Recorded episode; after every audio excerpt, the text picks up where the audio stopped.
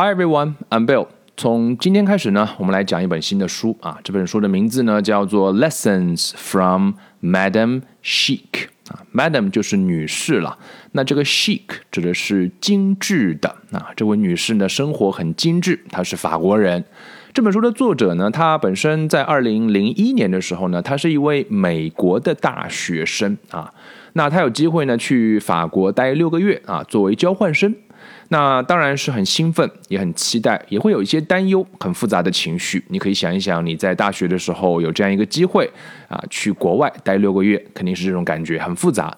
可是没有想到的是呢，就是这一段行程啊，从某种程度上改变了他的生活。这本书讲的是精致的生活，精致的生活不一定是奢侈的生活。呃，我自己从这本书当中感受很多，收获非常大啊，也也对我的生活造成了一定的改变。那我也相信，呃，听完了这二十呃二十讲啊，那也许你的生活也会发生很大的改变。Lessons from Madame Chic。In January 2001, I went to live with a French family in Paris as a foreign exchange student. I left the casual comforts of Los Angeles, boarded a plane with my fellow students from the University of Southern California with two very large, overstuffed suitcases, and embarked on an adventure that would alter the course of my life in the most profound ways. But of course, I didn't know that then. All I knew was that I was going to spend the next six months in Paris. Paris, the most romantic city in the world. I confess my excitement was clouded by some concerns. When I left California, I had only taken three semesters of French. My command of the language was clumsy at best. Also, six months is a long time to be away from one's family and country. What if I got homesick? What would my French host family be like? Would I like them? Would they like me? 我每一次要录节目的时候呢，选材的时候呢，总是很痛苦啊。为什么很痛苦呢？因为很多东西很好，但是我会去想象听到这一期节目的朋友们。 我可能会想说，你不一定会喜欢这个，或者这个对你不一定会有用啊，所以呢就会很犹豫。很多时候呢，一本书拿起来翻翻翻翻翻，然后选好其中一个篇章或者是一个好的我想分享的部分啊，过了过了一段时间又把它又合上，因为觉得啊会有很多顾虑。可是这本书我拿起来没有顾虑啊，我我觉得想慢慢的跟大家来读，慢慢的跟大家来唠嗑啊，我觉得每个人都需要这样的生活，每个人都会从中啊获得很多。有意思的生活的小贴士，对你的生活啊有机会带来一些呃有建设性的改变啊，因为我自己啊从中受益了啊。分享呢大概就是这种感觉，就是你觉得啊特别好用，而且我去假想一下啊不认识的你们或者认识的你们，我觉得啊各位朋友们都会啊从中受益，所以就把这本书啊要好好的来唠一唠嗑了。这本书呢是蛮早的啊，二零零一年的时候呢，这位作者呢，他就是要去作为交换生啊，这个从这个舒服的加州啊洛杉矶要离开啊那个很休闲的生活啊，然后呢就要跟他的同学们啊，来自于南加州大学啊，然后他就要去这个去这个法国，对不对？然后带着两个巨大的箱子啊，塞得满满的，然后踏上踏上一次改变他生活之旅的啊这么一次游学。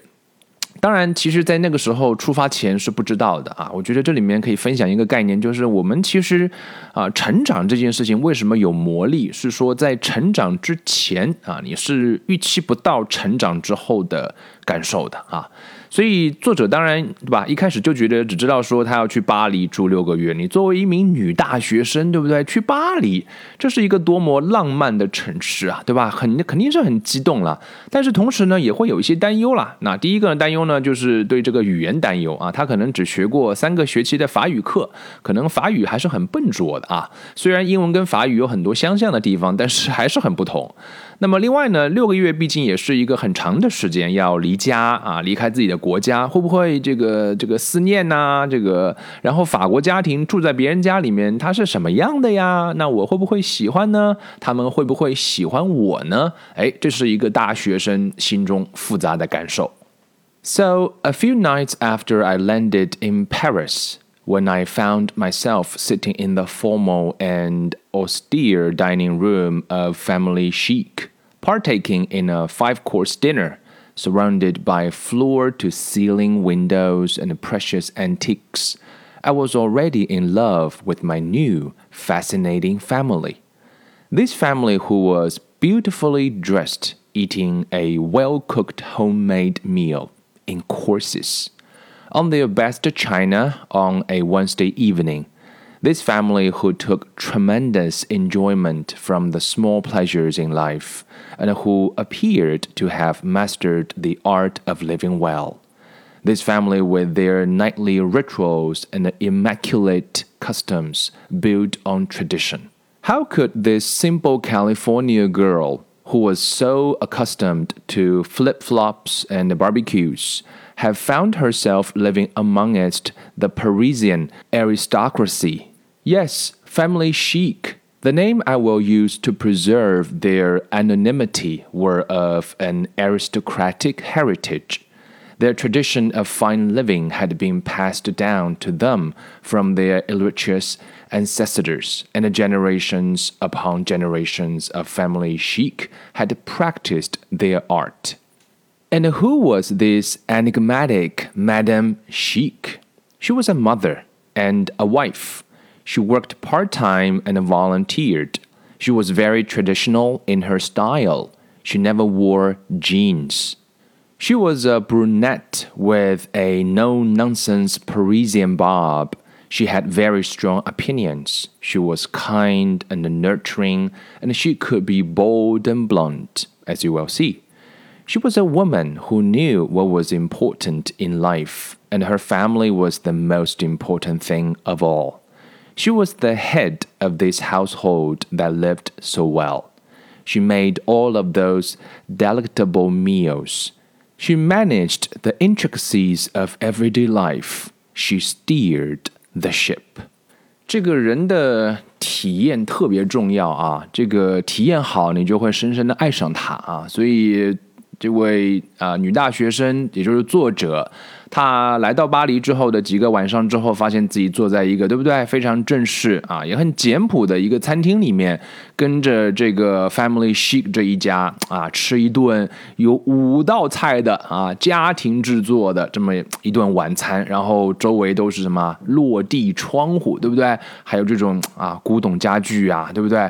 然后这一家人又那么的可爱啊，穿着都很讲究啊，这个讲究不是奢侈啊，只是他们讲究。然后啊，这个是 美国人吃饭其实蛮随意的啊，可能就随便一个三明治就打发了。可是他们在法法国人吃了讲究啊，对不对？这个法国是唯一这个能够跟中餐 我觉得可以媲美一下的，全世界为数不多的这个美食，一道菜一道菜的上，对吧？然后在周三的晚上啊，用他们家最好的瓷器把这个美食佳肴都盛在里面。然后呢，这一家人都非常的享受。啊，这种生活当中很小的快乐啊，好像他们这这这群人这一家人就是掌握了生活的艺术一样啊，有这些仪式感，有那些传统啊，这个其实啊，在我们今天，我觉得美国可能很缺失，中国很多家庭里面也很缺失。作为一个来自于美国加州的一个女孩，她习惯的是穿着这个对吧人字拖啊，吃着这个烧烤，对吧？怎么能够去？欣赏这种，这种巴黎人的这种贵族的气息一样啊，这个。这个当然，这里的名字是化名的，然后呃，这种传承啊，都是一代一代传下来的，所以我们听过这样的话啊。今天中国可能有很多有钱人，可是贵族他不大不大容易一代就能够形成。比方说吃饭的习惯，不在乎你吃多高级的东西，但是这种习惯、这种仪式感啊，那个可不是这个啊，这个有一点钱就能够这个学会的啊。所以，到底这个精致女士是谁呢？她有什么神秘呢？她其实不神秘，她就是一位妈妈，是一位太太。她有一些兼职工作，还做一些志愿者的工作。然后她有传统的那种范儿啊，她从来不穿牛仔裤，对吧？然后浅浅黑肤色的一个一个巴黎人啊，一个波波头，对吧？她有自己的观点。那他很和蔼啊，给人在一起很舒服。他也很勇敢，很直率啊。后面的内容听完之后，你会非常喜，可能会很喜欢这位可爱的法国女士。然后他知道生活当中什么是重要的。啊，当然，家庭是啊非常非常重要的。他就是这个家庭里面的一家里面的，把家务活啊，家务活是很复杂的，真的是很复杂的。一位女士如果能够把家里的大大小小的这种错综复杂的事情都能够料理的很好的话，啊，她就是这个家的老大啊。我很喜欢最后一句话，叫做 “She steered the ship”，对吧？如果家里是一艘船的话，这位 Madam Sheik，她就是。掌舵人。In the beginning of my stay, I thought all French families lived like family chic, in traditional and a ceremonious manner.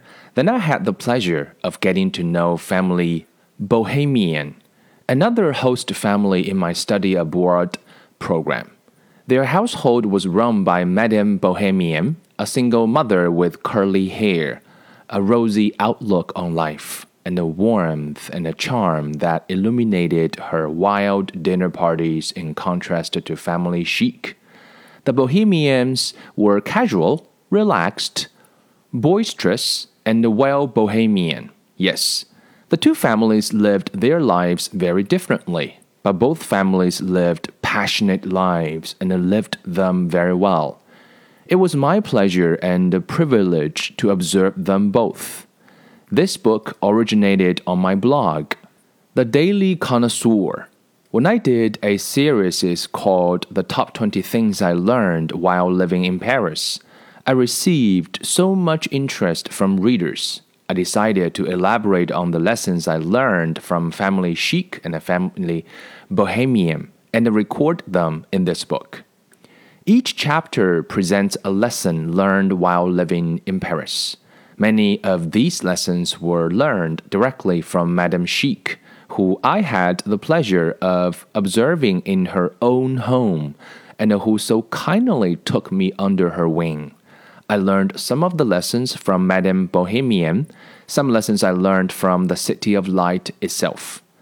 As a young college student, I had many ideas about what I'd learn while living in Paris but I didn't expect to learn so much about how to live life, how to really live it, how not just to exist, but to thrive. Ah, but I'm getting ahead of myself. 作者呢，就是这位女大学生，在法国呢，可能有机会接触的不只是呃 family chic，还有一个 family bohemian 啊，波西米亚这样一个风格的家庭，呃，单亲妈妈，然后卷发，然后可能跟这个跟那个 family chic 有点不一样啊。当然，她是她是更加的休闲的、放松的，也有点喧闹的波西米亚的风格。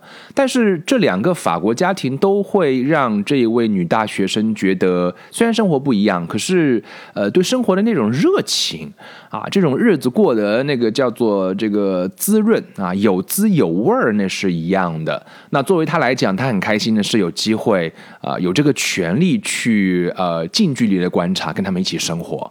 所以这本书本身是作者就写了一个博客啊，这个这个呃写了一一一一一篇文章吧，就是讲他从巴黎学到的二十件事儿。然后呢，受到了很多读者的欢迎啊，所以决定呢把这个都对吧扩扩扩展一下，就写成一本书吧。所以每章呢就讲了一个课，那他在法国学到的重要的人生的一课。啊，我个人觉得啊，非常非常具有可读性，而且非常具有借鉴的意义啊。我读完一章之后，都觉得自己有很多反省的地方，觉得很有味道啊。很多是不是那么难理解，但是我们不大会注意到的，所以他很有机会去近距离去观察啊。然后这位法国女士也带着他去生活啊，就生活需要有人带领啊，那你就可以学到更多。啊。所以作为一位大学生，他对吧？这个。呃，可能对生活有很多的期待，但是从来作为大学生，我们估计很少会有大学生会去想生活是怎么回事儿。我们还在想怎么样找份工作是最重要的。呃，但是你年龄一点点增大，我们就应该去想一想这个东西啊，或者说很早就应该教会你自己和你的孩子，到底生活是怎么回事。我们只是要活着吗？不是。我们要绽放，对不对？我们不只是要存在着，我们要我们要绽放啊！所以，如果你有这个意识了啊，那生活就会变得，因为生活是每一天都要过的呀。